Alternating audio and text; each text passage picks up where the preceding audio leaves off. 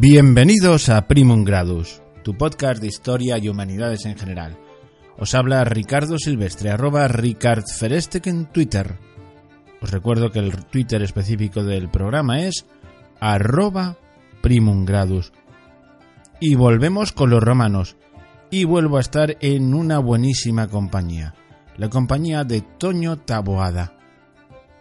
El autor del blog Historia sin pretensiones.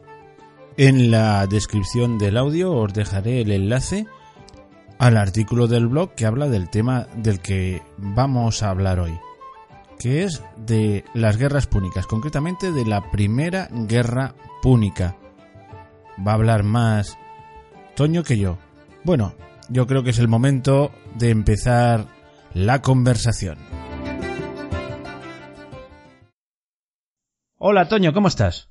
Hola, buenos días Ricardo, ¿cómo estamos? Pues aquí dispuestos a hablar de las guerras púnicas. Las guerras que no la guerra porque son tres o son una. Explícanoslo. Es un periodo, la, la, al hablar de guerras púnicas son tres en realidad. Lo que pasa es que es un periodo que se extiende desde que empezó la, la primera allá por el año 264 antes de, antes de Cristo, se alargan prácticamente casi durante un, durante un siglo, ¿no? Y entonces los, los, los periodos se acortan con hablando de propiamente dichas dichas guerras que ya de por sí son son extensas entre en sus periodos cortos. Y entre y, en, y entre una guerra y otra pues hay periodos teóricamente de paz pero bastante turbulentos no sé entre la primera y la segunda pues pasan cosillas verdad en efecto entre la primera y la segunda pues Cartago tiene sus sus problemas internos Roma también tiene que o sea no no están de brazos cruzados o sea tienen sus sus cuitas y sus conflictos, y la verdad es que es una época muy entretenida. Digamos que es un conflicto latente. A mí, a veces, hacer comparaciones con la actualidad tiene sus riesgos y hasta donde se llega, se llega, ¿eh? Eso hay que tenerlo en cuenta. Pero a mí siempre me recuerda un poquito a la Primera y la Segunda Guerra Mundial. La Primera Guerra Mundial acaba con una paz de aquella manera, que parece que está poniendo las semillas para la Segunda, y luego viene la Segunda Guerra y entre medio pues, pasan cosas. No sé, bueno, ya sé que es un poco forzado, pero yo creo que tiene algunas semejanzas, ¿verdad? Hay que salvar las distancias, sí, sí, porque las, las, en el caso de que, que nos atañe esta, esta mañana, las guerras púnicas se van cerrando con acuerdos, pero estos acuerdos en el fondo dejan abierta el siguiente conflicto, que es lo que pasó, como tú acabas de decir, con la Primera Guerra Mundial. La Primera Guerra Mundial acaba con aquella rendición y con aquel Tratado de Versalles, que fue el germen que luego aprovecharon los, los, los nazis para justificar la Segunda Guerra Mundial. Pues aquí es un poco, un poco igual, ¿no? La, acaba la guerra, las condiciones que impone Roma eh, suelen ser muy duras, muy y bueno, se van dejando puertas abiertas para, o así lo vemos ahora, claro, en aquel momento entiendo que no, no se figurarían que, que hubiera esta continuidad que luego hubo. Sí, sí, bueno, es que cuando, cuando tienes la perspectiva histórica todo dice, ay, ¿por qué no hiciste esto? Pero qué tonto, está muy claro. Esto es cuando ves un partido de fútbol. Lo Pero mismo. hombre, pasa a la derecha, es que no lo ves. Desde, desde la no lo gra- claro, desde la tribuna se ve todo fenomenal y no te quiero contar desde casa con la televisión, con, pues esto es lo, esto es lo mismo, ¿no? Interpreta, hacer interpretaciones a posteriores de la historia y sobre todo, eh, con, con una visión actual, con una visión del siglo XXI es un error grandísimo. Es una, es un error grandísimo porque lo malinterpretamos y lo tergiversamos todo. Bueno, en este primer episodio que vamos a dedicar a las guerras púnicas, creo que nos vamos a quedar con mucha suerte al final de la primera, porque hay mucha, mucha tela que cortar, pero vamos a hacer antes una presentación general.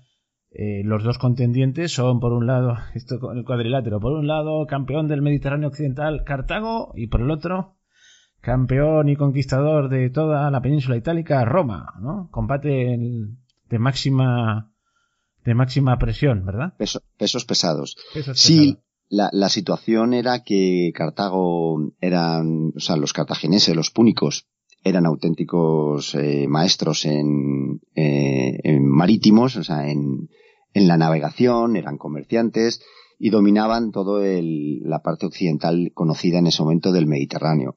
Los romanos estaban en su momento de, de inicio, por decirlo así de alguna forma, tenían ya controlada la zona central y la zona sur de, de, la península itálica y eran dos, dos potencias ahí que, que, bueno, pues según hemos visto en la historia, tarde o temprano tenían que confluir y tarde o temprano tenían que, que enfrentarse.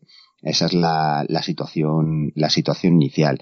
Y la verdad es que casus belli o sea, hubo, hubo en cualquier situación y en cualquier momento y lo supieron aprovechar unos y otros muy bien porque a unos y otros les interesaba el, el conflicto, ¿no? Cuando metes dos gallos, se dice, ¿no? En el mismo gallinero, pues hay, hay, hay problemas, hay problemas. tiene que llevar las gallinas. Pero hay que recordar que un poquito de tiempo antes, unos años antes de que empezase, empezasen a darse de palos, habían ido de la manita estas dos potencias, ¿verdad? Sí, sí, eh, hay contactos previos a, las guerras púnicas. ¿Y acuerdos de hay, En efecto, de ayuda y colaboración. Entonces, por ejemplo, para tampoco aburrir mucho con las, con las eh, fechas, por ejemplo, el primero data del año 509 antes de Cristo, ¿no? Lo tenemos recogido por Polibio y fue en los tiempos de, de, Lucio Junio Bruto y Marco Horacio que fueron los primeros cónsules, o sea que desde el inicio de la historia incipiente de Roma ya hay contactos con, con los cartagineses. Pero entonces, claro, entonces de Roma era poquita cosa, ¿no? Claro, en efecto, no era, no era una amenaza, no era una amenaza. Luego hay ya mucho más, mucho con tiempo posterior, estamos hablando del 348, hay un segundo, siempre vamos a hablar antes de Cristo, si quieres lo dejamos lo damos por supuesto. Nuestros, para no estar repitiendo siempre el antes de Cristo. son inteligentes y, y están más o menos ambientados. En efecto.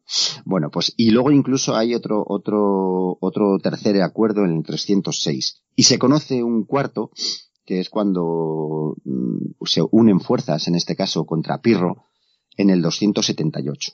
O sea que sí que había acuerdos de colaboración y no es que se llevaran mal desde, desde el principio, sino que distintas circunstancias y distintos intereses eh, contrapuestos son los que llevan a, al enfrentamiento al enfrentamiento bélico.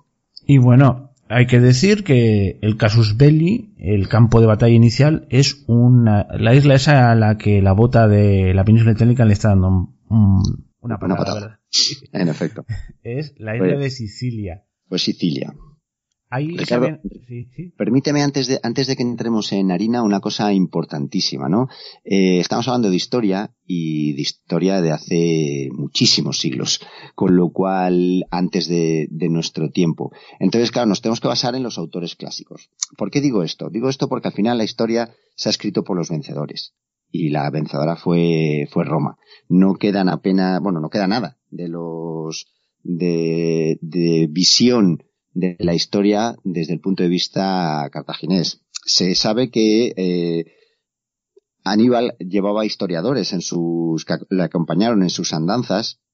Uno de ellos fue su antiguo tutor, Sósilo, pero ninguno de los escritos nos han llegado a nosotros, con lo cual no tenemos el, la, la, percepción y el conocimiento de, de, las guerras desde el punto de vista desde el punto de vista cartaginés, con lo cual todo lo que vamos a hablar, todo lo que conocemos y lo que nos ha llegado en estos días tiene un prisma subjetivo romano evidente. Entonces todo hay que hay que ponerlo en en su correspondiente, ¿cómo decirlo? O sea, Sí, ponerlo en su sitio. O sea, en efecto. Cuando quieres saber la verdad, has de oír las dos campanas. Un juez no puede emitir un juicio oyendo solo a una de las partes. Ahí está. Aún así, ahí se da un fenómeno curioso, y no sé, antes lo hemos comentado en la previa, antes de empezar el programa, de que la gente tiende a, a sentir una especial simpatía por el perdedor. O sea que, en, bueno, eso lo veremos sobre todo en la Segunda Guerra Pública, no tanto en la Primera, que hay un tal Aníbal, que supongo que a nuestros oyentes les sonará, que acaba saliendo bastante bien parado en la historiografía. Incluso entre los romanos creo que, que no estaba mal visto. Porque claro, aquello de tener un enemigo imponente da mayor valor a tu victoria, supongo. Claro, claro, claro, claro está, claro está. Sí, se ha idealizado mucho la figura de Aníbal. Eh, bueno, eh, fue un extraordinario general, eh, lo plasmó en el campo de batalla, pero también es verdad que cometió errores muy, muy gordos. Y, y eso pues como que se ha minimizado todo, ¿no? Se ha, se ha tendido a la idealización. De hecho, hubo generales cartagineses que le venían a decir eso, ¿no? Dice, Aníbal, eres muy bueno, eres un gran estratega, pero no acabas una no acabas una guerra como Dios manda. No, o sea, no ganamos una. Antes también hemos estado hablando diciendo que lo de lo de lo de Roma era perder muchas batallas y acabar ganando las guerras. O sea que eso como, es otro planteamiento verdad Sí, el Roma era como correr un maratón, ¿no? O sea, vas, vas, vas pasando una serie de sufrimientos y de, y al final llegas a la meta, ¿no? Pues esto es lo que les pasó a los romanos en estas, los otros iban ganando, eh, batallitas, pero al final quien se llevó al gato al agua fue Roma. Y es lo que ha, y es lo que ha pasado a la historia. Bueno, ahora si te parece, mm, vamos a dejar de divagar, que esto puede ser muy peligroso, pero sí, vamos a dar dos trazos gruesos, dos o tres trazos gruesos de cuál era la mentalidad con la que afrontaban esta guerra cada una de estas potencias. Y aparentemente, en cuanto a sistemas políticos, se parecían bastante. Los romanos tenían dos cónsules, los cartagineses tenían los sufetes, pero, pero detrás de esa apariencia había unas mentalidades muy diferentes. Al fin y al cabo, los cartagineses eran herederos de los fenicios, pueblo eminentemente comercial, por eso tenía tan gran armada. Y lo de la guerra no iba mucho con ellos, preferían pagar y, y fichar mercenarios. Es decir, era un ejército a base de talonario. Y sí, sí. sí, sí. Y, eh, dime, dime, dime. No, no, no, que te estaba ratificando lo que estabas comentando. Los romanos tenían otra mentalidad, era un pueblo más esencialmente guerrero, no tan comercial, y que, hombre, también le molaba esto de expandirse, pero no para montar colonias, sino para saquear y llevarse el botín y conseguir las tierras. Era otra mentalidad totalmente diferente. Y luego el sentido de ciudadanía, pues el romano era un ejército en principio de ciudadanos, a los que añadían los pueblos vencidos con la promesa de darles, pues eso, en el fondo, en el fondo, equipararlos a los romanos, era otra mentalidad totalmente diferente. Y encima eh, hay, un dato curioso, y ya lo veremos, supongo que saldrá durante la narración, sobre todo en la Primera Guerra Púnica, pues llegaba un cónsul y dirigía la guerra. El cónsul era por elección, no estaba garantizado que fuese el mejor general y de hecho a veces perdían. Pero llegaba y decía, mira, he perdido, pues mira, tonto, no sirves para nada y tal. Pero llegaba un general, por cierto, otra, otra diferencia fundamental. Los generales cartagineses no eran los sufetes. No, los sufetes se encargaban de temas comerciales, de... Políticos. Políticos de la ciudad. Y habían unos tipos geniales que decían, oye, esta familia, por ejemplo, los Bárcidas, ya lo veremos, se os da bien esto de la guerra, venga, va, vosotros os encargáis del ejército. Eran como gente especializa, especialista. Y en, en la Primera Guerra Púnica se da el caso de, pues eso, pues mira, eh, me he retirado porque los romanos venían con mucha gente y pensaba que lo más prudente. Oye, no tenías que haberte retirado. Pero hombre, mira, pues mira, lo siento, te crucificamos. O sea, la mentalidad era muy diferente, ¿no? Crucificaban al general que perdía una batalla. No siempre lo hacían así, pero bueno. Ya un poco visto las, las dos mentalidades y luego mm, desechar algunos tabúes. Lo digo, porque antes hemos tenido la osadía de comparar una cosa del siglo III antes de Cristo con una cosa actual y las comparaciones pues tienen su riesgo, pero son sanas siempre y cuando sepas eh, ponerle límites, ¿eh? No hay que ir más allá. si se interpretan, si se interpretan adecuadamente, sí. Si no se llevan a si no se llevan a, la, exageración, evidentemente nos equivocaremos siempre. Entonces, se pueden hacer muchas comparaciones, pero algunas ya son delirantes. Ejemplo, yo he llegado a ver algún, algún comentarista. Yo siempre he sido más de los cartagineses. Ojalá hubiesen ganado ellos las guerras. Porque al fin y al cabo los romanos eran unos fascistas. Y digo, pero vamos a ver, ¿qué? de verdad, tal cual. Claro, claro, porque saludan con el brazo en alto. Pero bueno, será por eso. pero, eso, es otra, eso, es otra, guerra. hay cosas que son comparaciones, son lícitas. Todas las comparaciones son lícitas. A mí como dicen, no compares, toda comparación es lícita, pero tú has de acarrear con el costo de la comparación. en efecto, en efecto. Y tienden a ver a los cartagineses como una gente muy buena. Pues eran unos mercachifles y dispuestos, pues, a lo que fuese contar de ganar más dinero. O sea, no eran tan militaristas, pero eran imperialistas. Bueno, sí, sí, tenía, tenía una, una, en efecto, lo acabas de decir tú ahora, eran imperialistas. Y de hecho, ese programa imperialista se dejó plasmado en la península ibérica. O sea, aquí lo que pretendieron ellos es hacer precisamente crear su propio su propio imperio. Llegaron aquí, vieron las riquezas que tenía eh, en principio el sur peninsular y su idea era muy parecida a la que tenían los romanos. No sabemos qué hubiera pasado si hubiera ganado Cartago, pero no creo que hubiera habido muchas diferencias en, los, planteamientos posteriores. No sabemos si hubiera alcanzado la, extensión de, que llegó a tener el Imperio Romano, pero no sabemos que por qué tiene que ser mejor si hubieran ganado unos o si hubieran o como hubieron como ganaron los otros. Sí, bueno, pero yo digo por eso cualquier comparación es lícita, ¿eh? Pero yo creo que hay que procurar nuestras limitas. Y ahora, si te parece, empezamos ya con la primera guerra púnica. Y el casus belli son unos señores que pululan por ahí, por la isla de Sicilia, que se llaman los mamertinos, que etimológicamente significa los hijos de Marte. ¿Verdad? En efecto. Bueno, cuéntanos quiénes eran los mamertinos. Bueno, la primera guerra púnica, ya hemos dicho que se va a desarrollar en Sicilia fundamentalmente, comienza en el año 264 y termina en el 241. Ya vemos ahí que hay un periodo de tiempo muy, muy amplio para lo que son las guerras que hemos conocido en la, en la época, en nuestra época contemporánea. Y volvemos a Polibio, que es el que nos habla de estos mamertinos, que eran unos, unos mercenarios itálicos. Unos mercenarios itálicos que lucharon en, en, Sicilia y que fueron licenciados por Agatocles, que fue un, tirano en Siracusa en el año 285.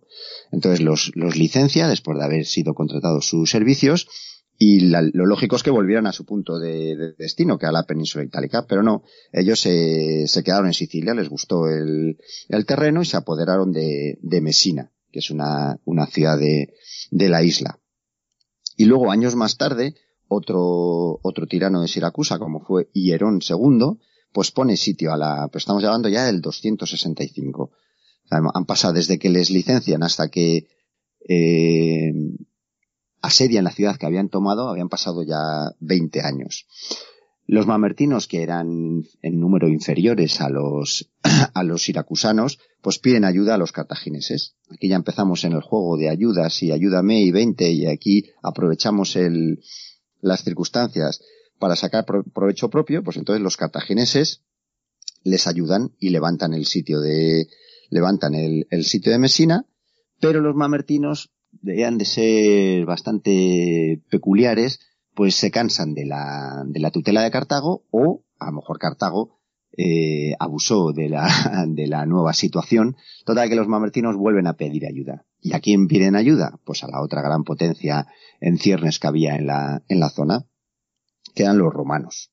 Y aquí es donde empieza ya el, el tema de la primera, de la primera guerra púnica. Los, los romanos mandan en el año 264 a un tribuno militar que consigue expulsar a la, echar al, a la guarnición cartaginesa y liberar a los, a los mamertinos, ¿no? Y Herón II viendo que la potencia militar romana es más, más fuerte que la, que la cartaginesa, pues se alía con, salía, perdón, salía primero con los cartagineses, y Herón cambia de, de bando con cierta facilidad. Primero salía con los cartagineses, sitian a los romanos en Mesina, los romanos mandan más, más leña al fuego, y, y llega un cónsul que libera Mesina. Y entonces eh, dije, bueno, pues ahora aparte de liberar Mesina, vamos a sitiar Siracusa, que era la capital importante. Y aparte consiguieron que muchas ciudades que, que estaban bajo el, bajo el yugo siracusano y cartaginés, pues se pasan a su, se pasan a su, a su bando. Y Herón, que ve que los cartagineses empiezan a tenerlas de perder, les deja y se pasa con los, se pasa al bando romano. Un personaje estuvieron, ¿no? Sí, sí, aquí aprovechando el sol que más, el sol que más calienta, ¿no? Y ahí van sucediéndose una serie de, de avances por parte de los romanos, ocupan Agrigento, y los cartagineses pues van viendo que no, que ahí no tienen nada que hacer, ¿no? ¿Dónde eran fuertes los cartagineses? En el mar. Entonces dice, bueno, pues vamos a, enviarlos, vamos a, a, nuestra flota, la vamos a concentrar en Cerdeña y vamos a amenazar a los, a los romanos con que vamos a saltar a la península. Entonces, claro, los romanos rápidamente dicen, esto hay que, hay que pararlo y construyen su primera, su primera flota. La su, primera, la, no tenían flota hasta ese claro, momento. No, tenían, no habían luchado nunca en, y claro, construir la primera flota como si eso fuese una cosa, ah, sí. eh, así, sencillita, que lo hacemos en, pero bueno, ellos, los romanos nos han demostrado a lo largo de la historia que tontos no tienen un pelo. Dice, ¿quién es la mejor flota que, que, conocemos? La cartaginesa. Pues la copiamos. En plan chinos actuales. Copiaron la, la flota. Una pregunta, una pregunta, pero se puede, no sé, ¿eh? Yo hago de la voz del oyente, yo puedo copiar un barco, pero oye, yo sé maniobrar el barco. Yo Ahí sé, está. ¿no?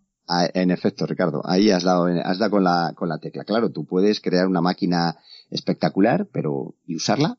Eh, tenemos tripulantes, tenemos marineros, tenemos eh, comandantes que puedan que puedan dirigir esa, pues no, no lo no lo tenían, o si lo tenían eran totalmente sin, sin experiencia. Entonces, el primer enfrentamiento, por llamarlo de alguna forma, se produce en el año 260, y fue un resalte, fue un desastre para Roma, como no podía ser de, de otra forma, lógicamente, ¿no? Porque la flota fue capturada sin combatir y con su comandante incluido, ¿no? En la bahía de la ciudad de Lipari. O sea, no les dio tiempo ni a salir a... O sea, los pillaron con el de ser... de la, del helado. en efecto. Debió de ser bastante, bastante lamentable. Pero, pero no se hizo esperar mucho la revancha. Y, ese mismo año derrotan a los cartagineses ya en una batalla naval frente a las costas de Milae. O sea que no, pero, no se andaron. Pero antes lo hemos dicho, aquí hay truco, ¿verdad? Digamos que los romanos perdieron varias batallas, pero cuando eran batallas, eh, vamos a decirlo, navales puras, a base de maniobras y tal, porque eran bastante inútiles. Pero ellos se sacaron un invento de la manga, ¿no?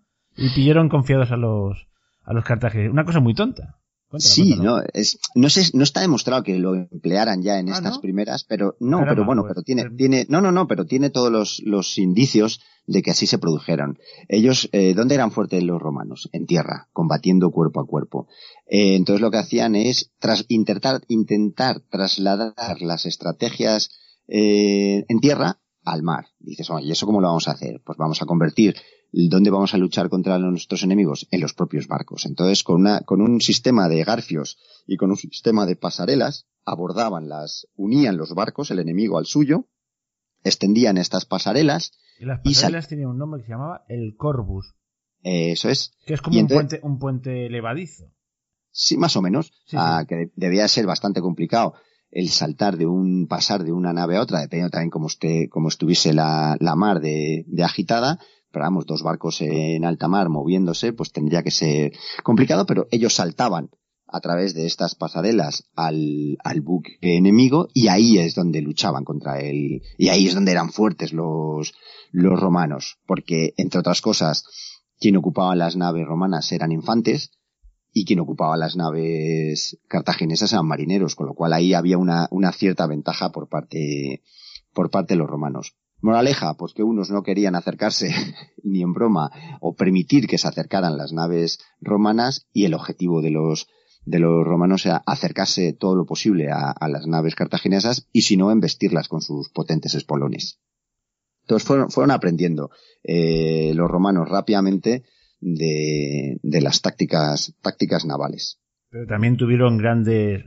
Primero, algunas, algunas derrotas. Ya he leído en alguna batalla puramente eso. Naval, como estaba planteado. Pero sobre todo tuvieron desastres con los. ¿Cómo se llama esto? Ahí no me acuerdo. En Camarina, ¿verdad? Sí. Hay, hay distintas, pues hay distintas. En este, en este primera guerra. En esta primera guerra púnica hay distintas batallas. Pero al final al final Roma mm, se da cuenta de que no puede se da cuenta de que no, no puede llevar la guerra, no puede mantener la guerra en el ámbito naval y entonces lo que decide es eh, desembarcar en el norte de, en el norte de África y acercarse a, a Cartago, todo lo que sea, todo lo que fuese posible. Al principio tuvo sus, tuvo sus victorias, pero al final un, los mercenarios de Jántipo les, les mm, provocan una, una derrota bastante, bastante importante en la llanura de las Bagradas y, y aniquilan al ejército comandado por Atilio Régulo. Es bueno detenerse un poquito en quién era este Jántipo, porque no tiene un nombre como muy cartaginés. ¿Dónde lo habían, ¿De dónde lo habían sacado? Pues no, Jántipo a mí lo que me recuerda es a Pericles, que era Pericles, Pericles de Jántipo, pues era un griego. Era un griego, pero no tengo ahora mismo más datos sobre lo que... Bueno, yo tengo aquí un poquito de datos. Pues, Ilústranos, ilústranos. Bueno, empleó sabiamente, que no siempre era fácil, por ejemplo, los, los elefantes de guerra, porque era un arma de doble filo. Como lo usases mal, mm, era un desastre para el ejército que los usaba, porque los romanos ya les habían pillado un poquito el tranquillo en las guerras contra Pirro. Pero digamos que supo usarlos, eh, no voy a entrar en detalles, pero los elefantes fueron decisivos, usó bastantes elefantes en la batalla. Es que no, no soy un experto en batallas, en batallas de la antigüedad ni de ningún tipo, pero vamos, usó una táctica que desmoronó totalmente a los romanos, les dio, les infligió una derrota total y a mí lo que me gusta es el destino final de Jantipo. Que esto demuestra la diferencia que hay entre los romanos y los cartagineses. Cuando dijo, mira qué bien lo he hecho, bueno, vamos a seguir, dice, uy, es que no sales muy caro, porque era un mercenario y lo echaron. esto es como, no sé, esto es como si, ay, vamos a usar otra, otro símil curioso. No sé, es como si tú eres el presidente del Real Madrid o del Barça, tienes un entrenador que consigue con lo que tienes mm, ganar tres copas de Europa y luego pronto dice, bueno, seguimos el año que viene, no, vente, que nos sale muy caro, oye, ya ficharemos uno de segunda división. Pues algo parecido. Es que eran un poco ratas con el dinero, a lo mejor es que no tenían más. Pero... o no tenían más, ojo, es importante. Porque ya, bueno, no sé si hacer spoiler, porque cuando acaba la primera guerra púnica tienen un gran problema con los mercenarios, porque no les pagan. Claro, no, no, tienen, no tienen dinero y los mercenarios exigen su, su dinerito. Es el sueldo que, es el sueldo que me has prometido. Yo he cumplido con mi, con mi obligación y ahora págame. no me pagas, pues. En definitiva, que los romanos que ya se veían en África, dice ahora vamos a arrasar Cartago, pues les sale mal la jugada. Y por tierra, que es lo que más les duele. Claro. Ah, en estos momentos Roma se da cuenta que en el mar tiene muchas complicaciones o las fuerzas están bastante equilibradas aunque a, priori la, la, ventajilla la tenía, la tenía Cartago. Desembarcan en el norte de África y les echan. Entonces, pues Roma lo que decide es centrarse en Sicilia. ¿Y cómo se centra en Sicilia? Pues haciendo una política de desgaste. En el año 200... ¿Qué es lo suyo? ¿Qué es lo suyo? Claro, en efecto. En el año 247 entra una figura nueva en, en este, en el conflicto que se llama Amica, Amílcar Barca. Atención, porque entran los Barca en la historia, que, que es una... En el juego es una familia que dará mucho juego. Por cierto, quiero hacer un, pequeño apunte, si me permites. Por supuesto. Cuando, si uno ve las guerras, la primera guerra púnica al pormenor, hay montones de batallas, no las vamos a decir aquí todas, para eso hay podcasts que son más extensos.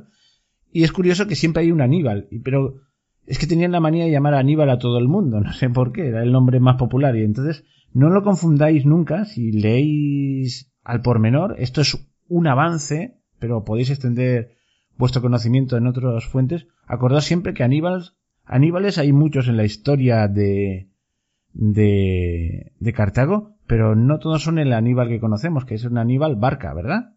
Sí, le pasa lo mismo con los Asdrúbal. Hay nombres muy, bueno, pues como aquí podemos tener Antonios, Ricardos, eh, Josés, y luego lo que, me recuerda esto, cuando estudiaba historia, hay un momento en la historia medieval de España que el rey de Aragón se llama Alfonso, el rey de Castilla se llama Alfonso, el rey de León se llama Alfonso y creo que el de Portugal también. Entonces, entonces Alfonso dijo, entonces Alfonso, digo, pero ¿de quién me habláis? Pues esto no digo pasa muy, parecido. Me parece que uno de estos aníbales o así acabó crucificado por meter la pata, pero no era de estos, ¿eh? no era de los conocidos. Y eso bueno, pues, con los que eran de la, del propio país. Imaginaos, eh, en fin. No, ya está. Es que le, me, me resultan curiosos estos, estos cartagineses. Por cierto, este, ¿cómo, has dicho que se llamaba este barca? que Amílcar, Amílcar, que es el padre de Aníbal. No lo hizo mal del todo, ¿verdad? No, no, no, consigue, consigue avances interesantes en, a los, a los propios intereses, valga la redundancia, cartagineses, incluso llega a acercarse a las costas meridionales de Italia y saquear la costa, en plan piratas. O sea, no, no creo que, hay que hacer una, una precisión. Sí. Que hemos, ya va muy avanzado esto, pero hay que hacerlo. Previo a las guerras púnicas, eh, Cartago se había pasado la intemerata en distintas guerras en Sicilia y dominaba en principio la parte occidental de Sicilia y la parte oriental está dominada por las colonias griegas, los de la Magna Grecia, etcétera, etcétera. Tienes, tienes razón. Esto es importante porque dice, bueno, si está un continente desembarcando, no, ya tenía una base ahí. En efecto. Vale, vale, pero es que a veces... Sí, sí, no, pero es, es bueno puntualizar para, para que no nos, no nos perdamos en la vorágine de datos. o sea, importante, se habían extendido por Sicilia, o sea, por lo menos la parte occidental, después de pelearse con, con los tiranos de Siracusa y tal. Lo que pasa es que, claro, si vamos al pormenor ya nunca acabamos. Y se habían metido también en las islitas de arriba, bueno, las islas de arriba, Córcega ¿eh? y Cerdeña, ¿verdad? Eh, sí, sí, sí, sí. O sea, Ellos tenían bien extendidos. Sí, a todo en un principio, a priori, con sus intereses comerciales, pero ahí estaban, ahí estaban. Y entonces este Amílcar Barca pues empieza ya a tomar, a tomar fuerza y a tomar, a, constituir su figura, a construir su figura en el, en la orbe de los, de los cartagineses. Roma vuelve a darse cuenta de, de, que necesita una flota, o sea, vale, estamos, al fin y al cabo, es, la, la guerra estaba transcurriendo en una isla, Entonces necesitaba una, una flota y mejorar su estrategia naval. Ya había aprendido de ese periodo que hemos, que hemos hablado antes. Entonces vuelve a construir una nueva flota y, pone al mando a, Lutacio Cátulo, eh, que ya era un, ya tenía más, más experiencia, ya conocía de que iban los tejemanejes de la marinería. Y en el 242 puso cerco a las principales bases cartaginesas en, en Sicilia. En el 241 derrotó a la flota púnica en las, proximidades de las islas Égatas, con lo cual eh, Roma en el mar empezaba a tener su, su peso.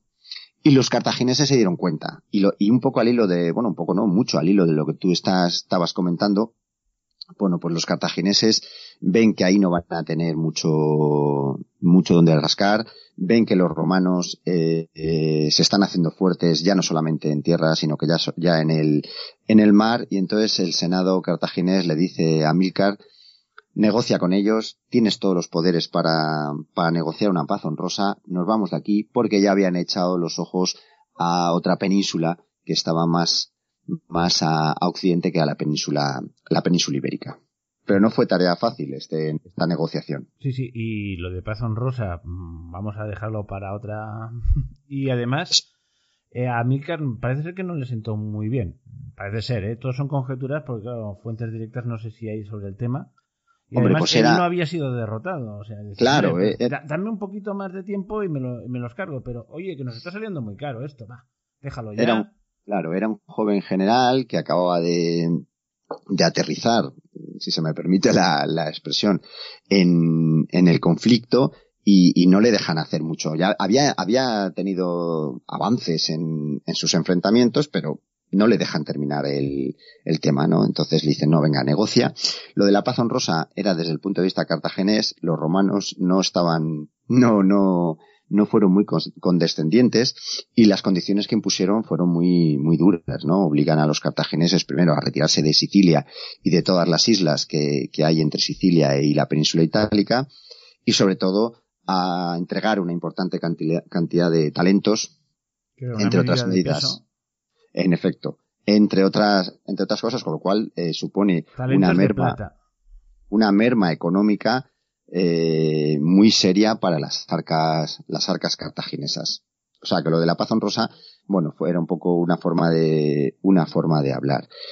Con esto termina la primera guerra púnica, eh, pero deja abiertas las puertas, como hemos dicho antes, a la, a la segunda. O sea, no, la cosa no se queda ahí, no, no hay una, una victoria de forma contundente porque el rival sigue vivito y coleando y con miras en otros, en otros puntos. ¿Qué, ¿Qué, le sucede a Roma? Pues hombre, que ganó prestigio internacional, que ganó la isla de, de Sicilia, que con el paso de los años, por una cuestión anecdótica, pasó a ser la primera provincia romana gobernada mm, por Roma a través de un pretor.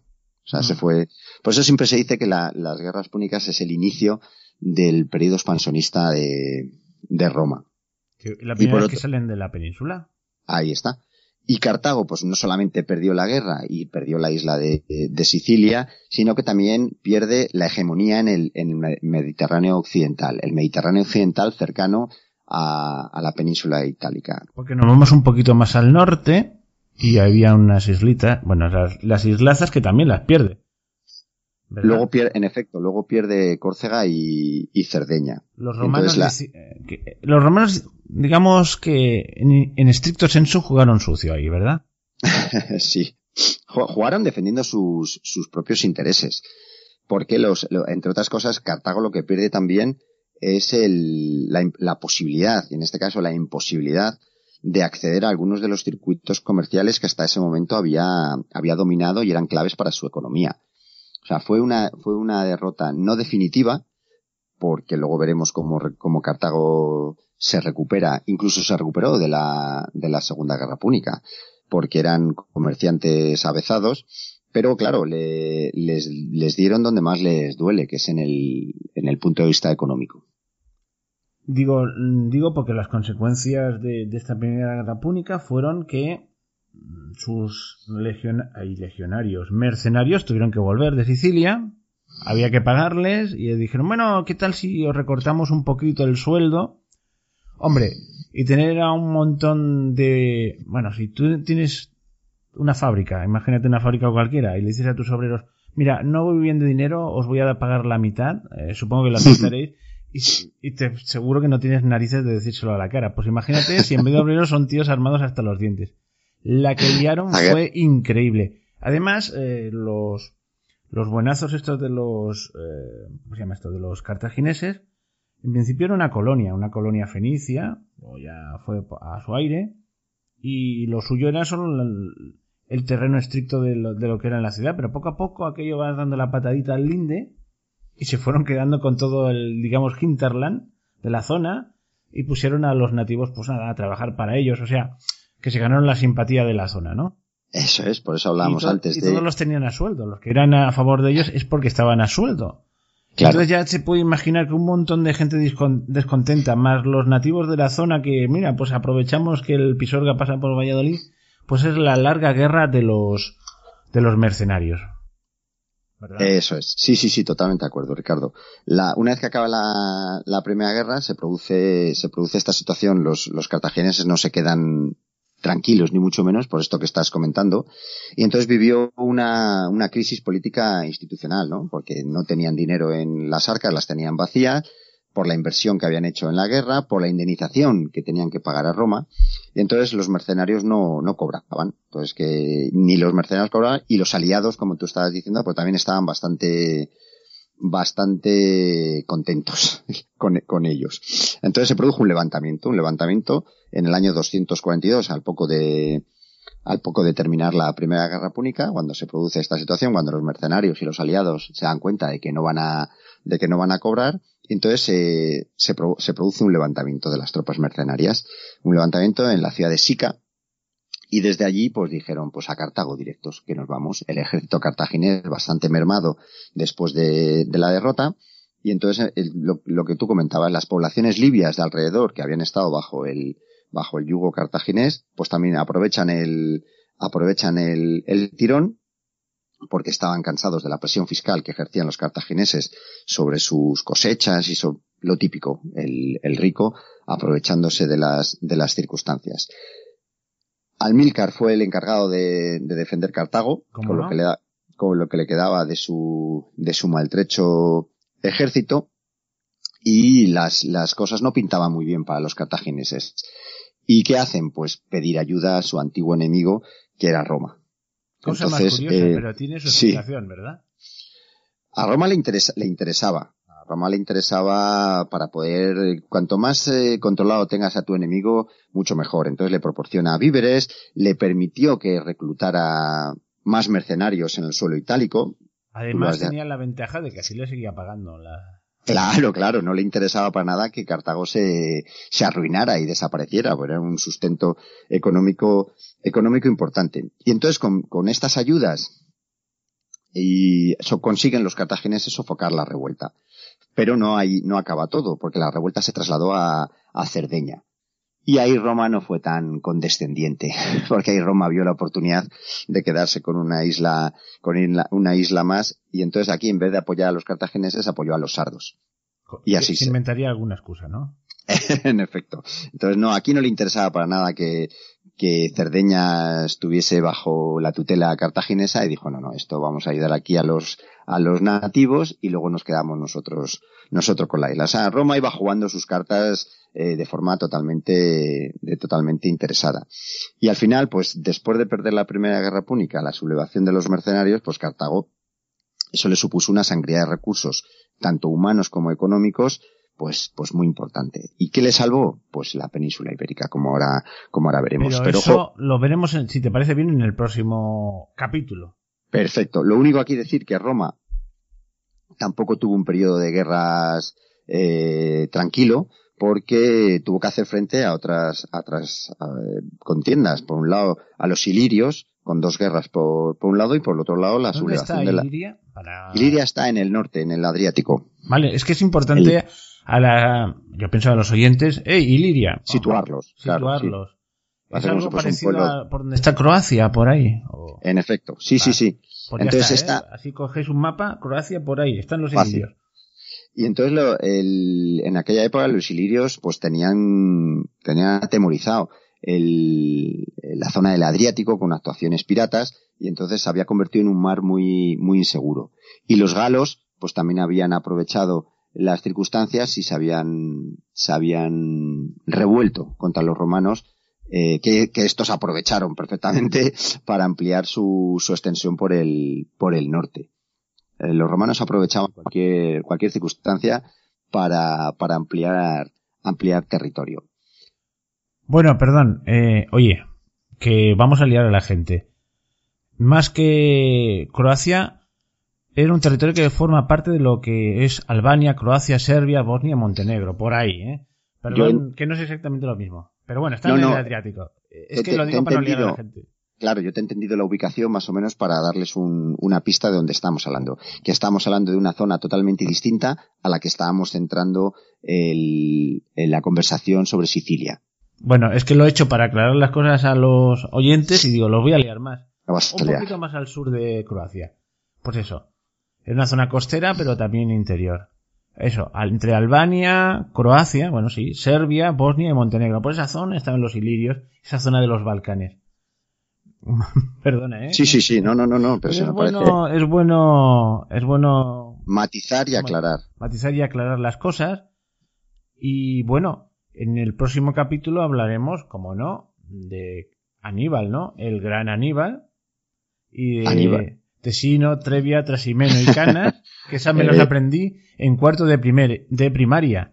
Esta era la historia que dabas. Te aprendías cuatro batallas y pero yo le ponía mucha imaginación y la rellenaba, o sea, me lo pasaba en grande. Mira que no un niño raro. No te limitabas a, contarlas, ¿no? Era... Efectivamente, buscaba información y, me, bueno, eran informaciones estas que había un dibujito y, dos letras abajo, pero cuando tienes nueve años, con eso ya parece que eres el catedrático de historia. El experto. Efectivamente. Entonces, conclusión. Eh, Cartago queda muy maltrecha y Roma se va metiendo en 80.000 líos. O sea que ambos estaban entretenidos en el periodo de entreguerras, ¿no? Sí. Entonces, si quieres, lo dejamos aquí y ya el, siguiente punto para hacer un nexo de, unión entre los dos podcasts, pues nos iremos al año 237, cuando Amílcar desembarca en Gadir, actual Cádiz, y empieza su periplo por la península la península ibérica. El amigo Amílcar aquí iba acompañado de un mocoso de nueve años. Ah, el famoso juramento, ¿no? Ay, perdón. Que era, que era, que era Aníbal, y aquí tenemos, sí, sí, luego veremos el famoso juramento que nos traslada a Polibio, que no sabemos si es, si es cierto o no es si cierto. No nevero, pero... ¿No? pero sí, sí, sí. Queda muy bien. Ha quedado, ha quedado perfecto. Eso lo dicen los italianos. Cuando, no, esto no sé si es verdad, pero si no es verdad, ¿a qué queda bien? Pues casi dejamos el, el juramento y todas estas cosas para y el lo dejamos en suspense para el próximo, el próximo programa. Bueno, pues hasta la próxima. Hasta luego. Hasta luego, Ricardo. Un placer.